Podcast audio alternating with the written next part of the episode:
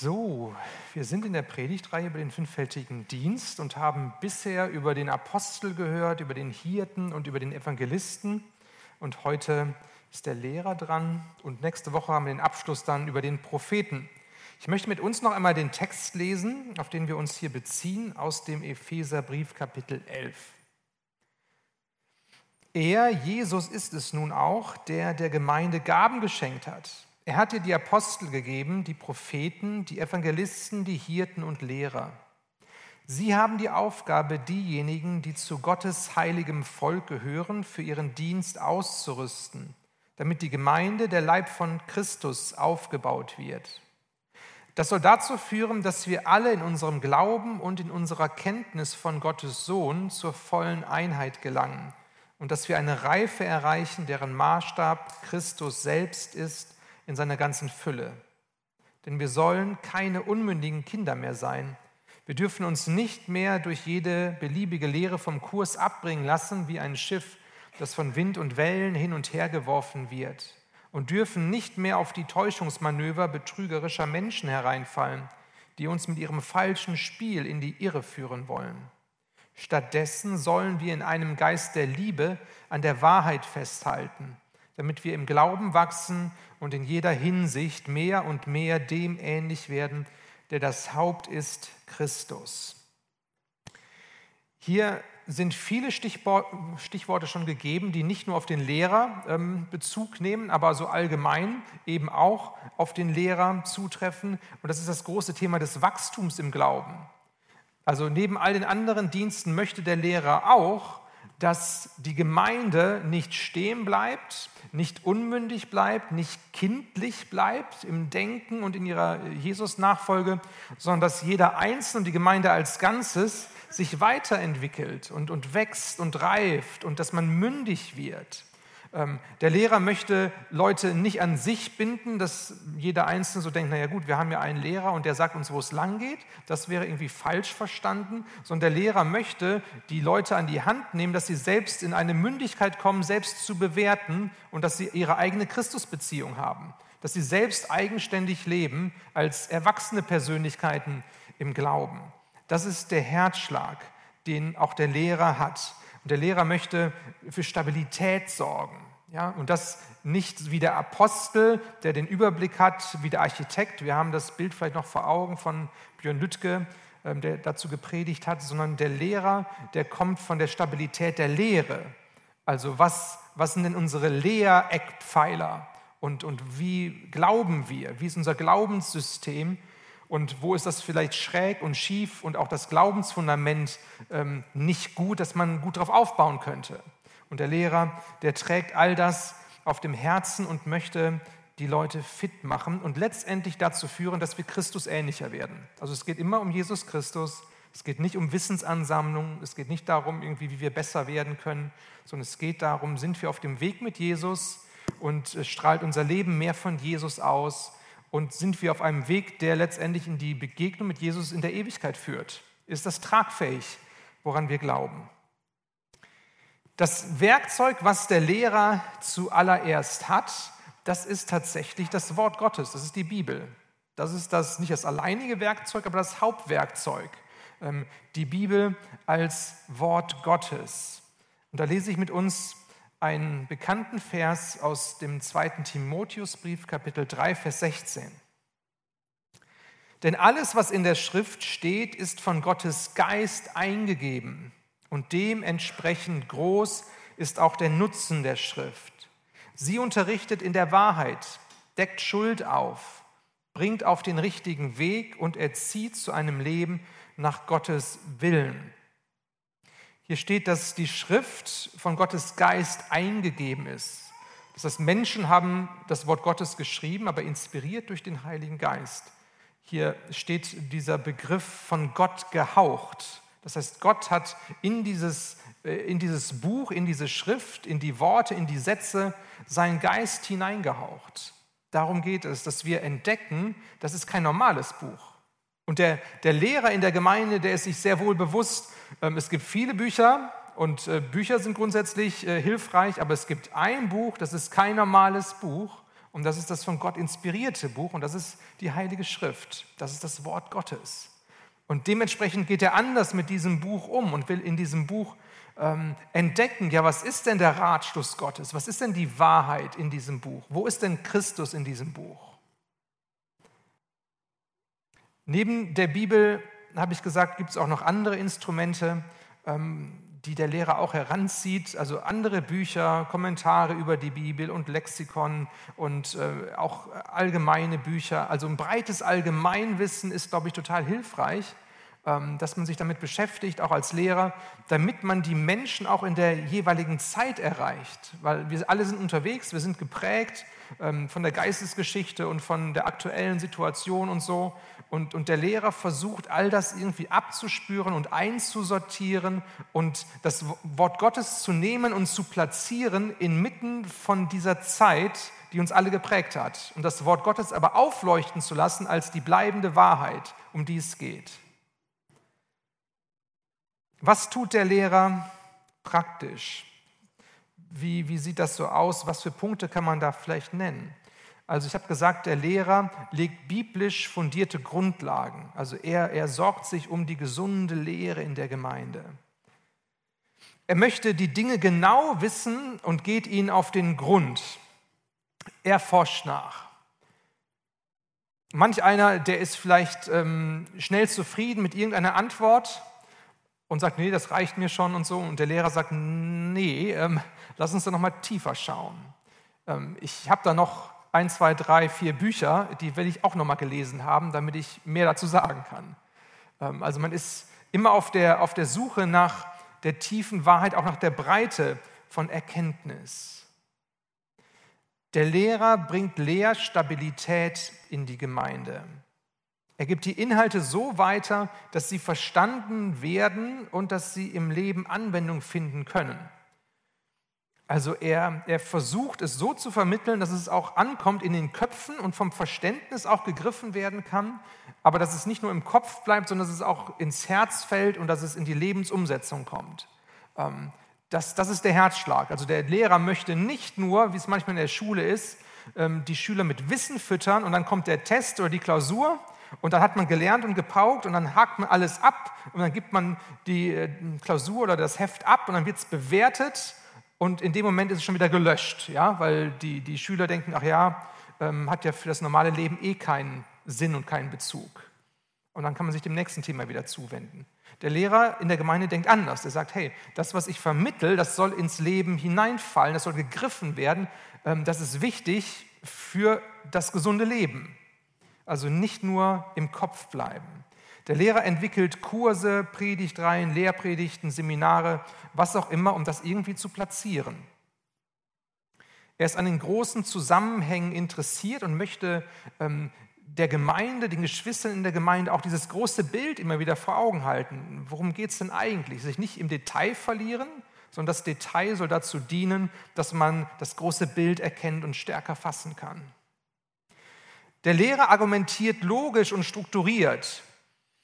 Also der Lehrer, der erzählt vielleicht weniger irgendwie Geschichten von Erfahrung oder so, äh, sondern der hat seine Logik, seine analytische Sicht auf die Dinge und dann geht die Struktur 1, 2, 3 durch und, und, und das ist so sein Denksystem. Letztendlich führt er die Gemeinde in ein tieferes Verständnis von Gottes Wort und gesunder Theologie. Ich habe euch ein Beispiel mal mitgebracht ähm, aus der Apostelgeschichte von einem Lehrer, wo, wo das so richtig lebendig wird, finde ich, ähm, wo jemand unterwegs ist, der ein Lehrer letztendlich war und den Gott gebraucht hat. Und dazu kommen noch zwei andere Personen, die, glaube ich, auch eine Lehrbegabung hatten und ein bisschen ähm, ja, anders unterwegs waren. Ich lese mal aus Apostelgeschichte 18, die Verse 24 bis 28. Um diese Zeit kam ein Jude namens Apollos nach Ephesus. Er stammte aus Alexandria, war ein glänzender Redner und besaß eine umfassende Kenntnis der Heiligen Schrift. Darüber hinaus war er auch in der Lehre des Herrn unterwiesen worden. Überall sprach er mit glühender Begeisterung von Jesus und unterrichtete seine Zuhörer gewissenhaft und genau über das, was Jesus getan und gelehrt hatte. Allerdings kannte er keine andere Taufe als die von Johannes dem Täufer. Dieser Apollos nun begann in der Synagoge von Ephesus frei und offen von Jesus zu sprechen. Auch Priscilla und Aquila hörten ihn. Da luden sie ihn zu sich ein und erklärten ihm die Lehre Gottes noch genauer. Als Apollos dann in der Provinz Achaia reisen wollte, ermutigten ihn die Christen von Ephesus zu diesem Schritt und gaben ihm einen Empfehlungsbrief mit, in dem sie die Jünger in Achaia baten, ihn freundlich aufzunehmen. Und tatsächlich erwies sich Apollos dort mit seiner besonderen Gabe als eine große Hilfe für die Gläubigen, denn er führte öffentliche Diskussionen mit den Juden, in denen er ihre Einwände mit überzeugenden Argumenten widerlegte und anhand der Schrift nachwies, dass Jesus der Messias ist. Also 2000 Jahre zurückgeblendet, diese Situation, da war dieser Apollos und das war so ein Lehrertypus, wie man sich ihn so vorstellt. Bevor wir nochmal zu Apollos kommen, lass uns mal den Blick werfen auf dieses Ehepaar. Ja? Priscilla und Aquila, die tauchen hier auf, die tauchen auch an anderen Stellen auf. Und ähm, hier sei mal vermerkt, dass ich glaube, die hatten auch eine Lehrbegabung. Also die haben ja den Apollos, der zwar schon sehr, sehr gut drauf war, aber noch manche äh, lehrmäßigen Dinge noch nicht so geblickt hatte und noch nicht wusste, die haben ihn hergenommen, eingeladen nach Hause und haben ihn unterwiesen in so einer 1 zu 1 Coaching-Beziehung. Das heißt, Priscilla und Aquila hatten eine Lehrbegabung und wussten, was die gesunde Lehre ist und haben ihm das vermittelt. Ganz interessant. Also Lehre heißt nicht nur auf der großen Bühne, ja, derjenige, der irgendwie die Massen lehrt, sondern das kann auch im 1 zu 1 Kontakt sein oder in der Kleingruppe. Das heißt, das Setting, wo man lehrt, das ist ganz verschieden. Interessant auch hier dieses Ehepaar, ähm, dass die Frau Priscilla hier zuerst genannt wird von Lukas, der die Apostelgeschichte geschrieben hat, und der Mann Aquila danach. Das ist für die damalige Zeit ganz ungewöhnlich. Normalerweise wurde der Mann zuerst genannt und dann die Frau. Hier wird es genau andersrum gemacht, was darauf hindeutet, das als kleines Detail, ähm, dass hier anscheinend die Frau für dieses dienstliche Geschehen wichtiger war, dass die vielleicht eine größere Lehrbegabung hatte als ihr Mann, als Aquila. Ähm, und Lukas hat dem Rechnung getragen und das dann auch so hier formuliert. Lass uns mal den Blick werfen auf Apollos. Was hat ihn ausgezeichnet als Lehrer? was hat ihn ähm, ja praktisch ähm, ja, lebendig gemacht ähm, in seinem Lehrdienst. Also er war ein guter Redner, ähm, das war hier der Fall, das wird hier von ihm gesagt. Ich glaube nicht, dass jetzt jeder Lehrer äh, der wahnsinnige Redner sein muss, aber man muss sich so ausdrücken können, dass die anderen es auch verstehen und dass sie sagen, ja, ich habe es kapiert, ähm, danke dafür. Er hatte eine gute Kenntnis der Bibel. Bibel damals, das Alte Testament für die Juden und die Judenchristen, das Neue Testament, das war noch in der Mache. Ähm, da hatten die Geschwister damals noch nicht ähm, dasselbe, ähm, was wir als Bibel heute haben, aber er kannte sich aus. Er, er wusste die, die, Leitlinien, er wusste, wo der, der Glaube herkommt. Und er spricht mit Begeisterung und er steckt andere mit seiner Erkenntnis an. Weiß nicht, wie es dir geht manchmal, wenn du irgendwie äh, zuhörst äh, bei Predigern oder bei Seminaren und manchmal geht dann so, so ein Lämpchen auf und denkst, boah, krass, da habe ich noch gar nicht drüber nachgedacht. Und, und der vorne, der erzählt irgendwas und öffnet Zusammenhänge und öffnet die Bibel und auf einmal denkst du, wow, super, ne? man ist irgendwie so angesteckt davon. Also mir geht das regelmäßig so, wo ich denke, ja krass, also da höre ich auch gerne zu und will irgendwie noch mehr wissen und das macht mir wirklich Freude, noch tiefer einzusteigen.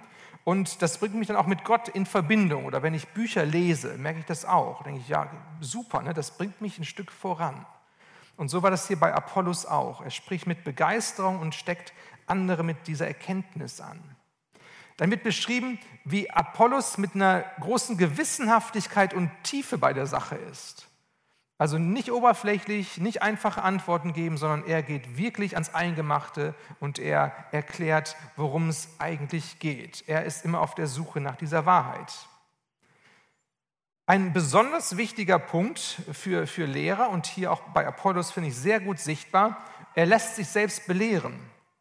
Also er denkt nicht von sich, ich habe hier ähm, die Weisheit mit Löffeln gefressen und ich bin der Einzige, der jetzt hier die Erkenntnis hat und nur ich bin richtig und so. Ähm, dann dann wäre er hier schon rausgekickt äh, worden aus seinem Dienst, den Gott mit ihm vorgehabt hat. Aber er lässt sich darauf ein, dass so ein Ehepaar zu ihm kommt, vielleicht auch hier. in der Person auch einer Frau, die ihm auch sagen kann, du hier lehrmäßig bist du hier noch nicht ganz okay, da gibt es noch eine andere Taufe. Und das nimmt er an. Also er ist ein demütiger Typ und er ist offen, sich korrigieren zu lassen. Und das zeichnet ihn hier auch sehr aus.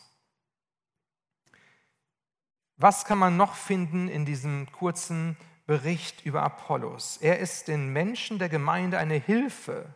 Er ist wirklich eine Unterstützung. Ähm, er redet nicht über die Köpfe hinweg und sagt hier, ich habe ein Seminar gehalten und ähm, keiner hat irgendwie was begriffen, aber es war schön da zu sein, sondern er, er trifft die Situation und die Leute sind berührt und sagen, hey, ja, das ist gut, das brauchen wir, das ist uns hier wirklich Unterstützung. Das heißt, er trifft die Menschen in ihrem Leben. Und er scheut sich nicht auch vor Lehrdiskussionen. Also er sucht den Kontakt mit den Juden in der Synagoge und er argumentiert von der Heiligen Schrift, dass Jesus der Messias ist und er weicht bei brenzligen Themen nicht aus, sondern er will sie erklären, er will das den Menschen nahebringen und das ist so sein Weg, auch mit Leuten in Kontakt zu kommen und Jesus ähm, deutlich zu machen. Er lehrt Christus zentriert. Also er hat immer Jesus im Blick und will Jesus größer scheinen lassen und er hat sich nicht selbst im Fokus und sagt, es geht um mich und ich will hier mein eigenes Reich bauen, sondern er hat Jesus im Mittelpunkt. Das finde ich sind, sind ganz äh, schöne Kennzeichen von einem gesunden Lehrer. So sollte es sein. Das ist irgendwie der Blick, den wir auf diesen Dienst auch haben sollen und dürfen.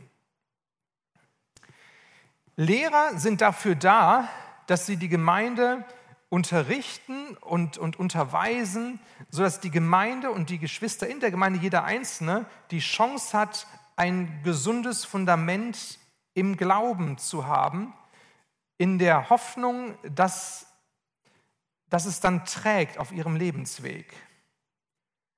Es gibt ganz viele Lehre, es gibt auch ganz viele Täuschungsmanöver, wie es hier in dem Epheserbrief stand. Es gibt Irrlehren, es gibt einseitige Dinge, es gibt ganz viel Komisches. Und, und ich glaube, dass der Unterschied zwischen gesunder Lehre und ungesunder Lehre der ist, dass ungesunde Lehre auf Dauer nicht trägt. Das heißt, wer ungesunde Lehre aufnimmt, der ist vielleicht erstmal begeistert und sagt, ja, so ist es, aber im Alltagsleben auf lange Sicht wird derjenige vielleicht mit dieser ungesunden Lehre Schiffbruch erleiden und merken, ich habe da eigentlich gar nichts mehr in der Hand. Da ist was kaputt gegangen. Im Gegensatz dazu, gesunde Lehre, wer sein Leben auf gesunde Lehre ausrichtet, der wird merken, dass diese Lehre in guten wie in schlechten Zeiten trägt. Ich war vor etlichen Jahren mal im Moor, im Hohen Fenn. Das ist so eine Moorregion in, in Belgien, Eifel, so die Ecke. Und da bin ich dann rumgewandert ähm, und, und, da war das Moor und da ging durch das Moor so ein kleiner Wanderweg und das war so, so ein Holzweg, der da gebaut wurde, damit man durch das Moor gehen kann, ohne im Moor zu landen. Und ich musste daran denken, ja, das ist so ein bisschen mit gesunder Lehre. Ähm, man, man, man will einen Weg bauen, der tragfähig ist, der hält, ähm, der vor Gefahren auch schützt, in dem Wissen, wenn ich einen Schritt daneben gehe, dann ist das Moor da und dann kann ich da auch versacken. Jetzt gibt es aber auch Lehre, die, die ist ein bisschen brüchig und morsch. Das heißt, dann hast du die Holzpalisaden da und gehst dann auf diesem Weg und irgendwann auf dem Weg ähm, würde man dann mit seinem Gewicht des Lebens drauftreten und diese Balken würden einbrechen und man würde trotzdem im Moor landen, obwohl man dachte, man wäre auf einem stabilen Weg. Und das ist, glaube ich, dieses Spannungsfeld gesunde Lehre und ungesunde Lehre. Es ist, scheint wie ein Weg zu sein, es scheint ein Weg zu sein, der irgendwie stabil ist und der äh, ans Ziel führt. Und trotzdem, irgendwann auf dem Weg äh, merkt man, das ist eigentlich eine Sackgasse. Hier geht es hier nicht weiter. Hier ist irgendwie was kaputt. Und das ist die Gefahr da. Und der, der Lehrer, der sieht manchmal, wo der Weg der Lehre letztendlich hinführt und wo auch die brüchigen Stellen sind in manchen Lehren. Und dann leidet der Lehrer auch mit und, und weiß ganz genau, hey, wenn, wenn du diesen Weg der Lehre weitergehst, kommt irgendwann in deinem Leben eine Situation, wo du einbrechen wirst, weil diese Lehre ist nicht tragfähig und ist nicht biblisch ausgewogen. Und so hat der Lehrer manchmal einen Überblick ähm, über Dinge und möchte da auch vor Gefahr schützen und bewahren. Was ist zum Beispiel so eine ungesunde Lehre? Ähm, letztendlich sind es auch immer Einseitigkeiten. Also wo, wo ein Aspekt von einer Lehre hochgepusht wird und gesagt wird, hier, das ist der Weg und, und so muss es sein. Und andere Aspekte der Bibel werden vernachlässigt. Also zum Beispiel das ganze Verständnis vom Reich Gottes, haben wir schon an manchen Punkten erwähnt. Also wo, wo man weiß, das Reich Gottes ist angebrochen durch Jesus Christus und wir haben die Erlösung und wir dürfen Heilung erleben immer wieder. Wir haben die Charismen des Heiligen Geistes, wir sind reich beschenkt. Ja, das ist alles da. Aber da, wo das einseitig hochgepusht wird und wir uns nicht bewusst machen, dass das Reich Gottes noch nicht vollendet ist, dass das Vollkommene noch aussteht, dass wir in diesem Spannungsfeld leben. Schon jetzt haben wir etwas, was wir greifen können, aber wir sind noch nicht in der Vollendung. Da ist man einseitig unterwegs. Und, und manchmal liebt Gemeinde es auch oder einzelne Christen einseitig unterwegs zu sein, weil es erstmal einfacher erscheint oder weil es hier nach den, äh, weil die Ohren danach jucken, das nur zu hören. Und man ist gar nicht sich bewusst, dass auf der anderen Seite ja noch eine biblische Dimension ist, die uns die Bibel auch darlegt, die aber dann keine Anwendung findet. Und man kann eine Zeit lang auf dieser Schiene dann gehen, wird aber merken im Laufe seines Lebens auf diesem Pfad durch das Moor, da sind manche Balken morsch und manches ist nicht ausgewogen und stabil. Und der Lehrer, der hat ein feines Gespür dafür. Und der, der sagt, nee, das ist ungesund. Und er warnt davor und sagt, liebe Leute, lass uns mal die ganze Bibel betrachten. Was ist denn die Wahrheit? Was ist denn die Ausgewogenheit der Schrift? Und dann pfeift er zurück und sagt, wir müssen beides anschauen. Wir müssen, wir müssen sehen, ja, wir haben ganz viel geschenkt bekommen, ja, wir glauben an Wunder, ja, wir glauben an Heilung, all das ja. Und trotzdem, wir leben in der Gebrochenheit des Lebens. Ähm, unser Körper das ist, äh, das ist eine Hütte, die, die zerfällt hier auf der Erde. Ähm, wir haben den Tod noch nicht besiegt endgültig, sondern das geschieht erst ähm, in der Ewigkeit, ja, wo der Tod gar keine Macht mehr haben wird. Wir sind dem Leben auch ausgeliefert. Und das ist auch wahr, das ist auch biblisch. Beides zusammen muss gedacht werden. Der Lehrer, der hält Spannungen aus. Das mal als kleines Beispiel dazu. Letztendlich geht es immer um, um gesunde Ernährung. Ja? Die Frage ist, wie ernähren wir uns? Wie ernährst du dich zu Hause ähm, äh, körperlich? Ja? So, jetzt kommt wieder der Advent und die Weihnachtszeit. Da gibt es viele Plätzchen, ähm, viele Süßigkeiten und dann, dann kommt der Nikolaus, dann gibt es die Schokonikoläuse, dann gibt es den Schoko-Weihnachtsmann. Man kann eigentlich sagen, ja, also es ist immer nur süß. Ne? Ähm, und es schmeckt ja auch total lecker. Also ich mag das. Du vielleicht auch. Ähm, und man könnte denken, ja, warum nicht nur davon ernähren, wenn es so gut schmeckt?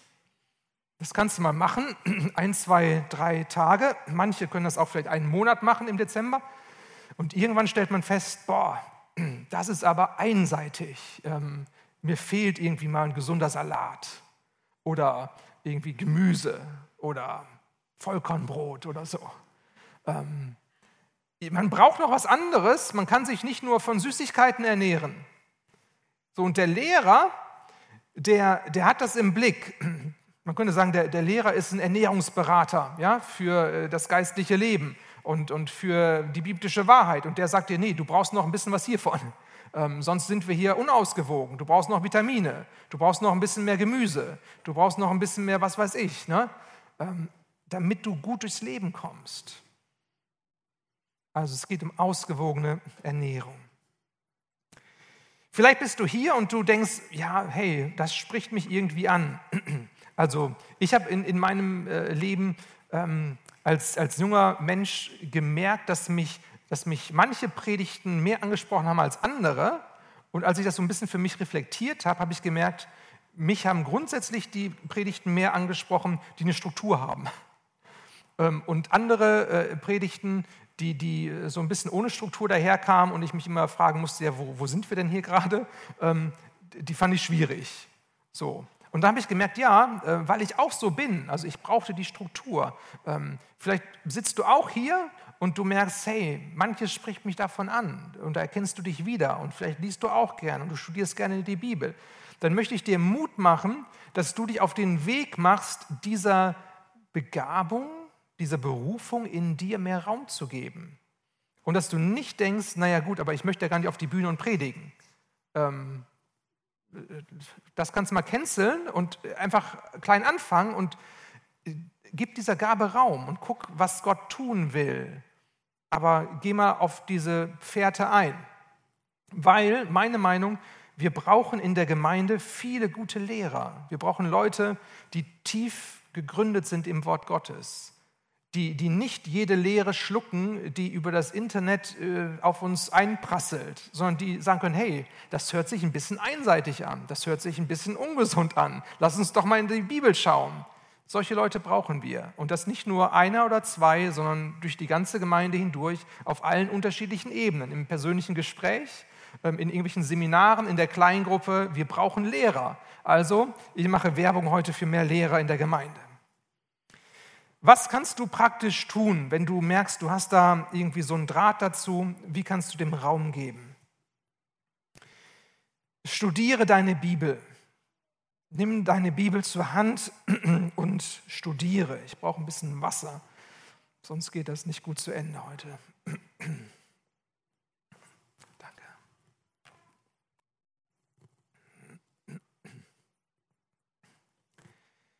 Also studiere, studiere deine Bibel, nimm dir eine, eine Studienbibel.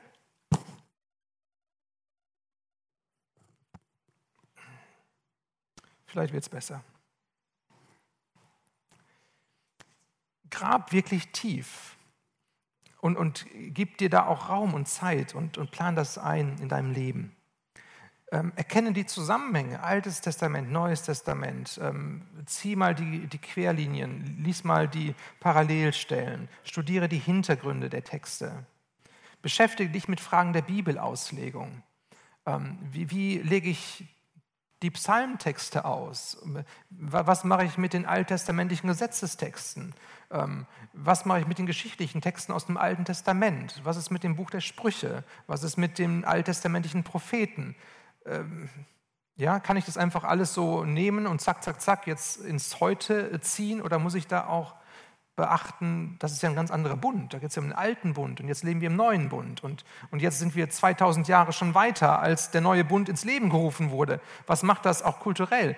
Also solche Fragen einfach mal bewerten und sich damit beschäftigen.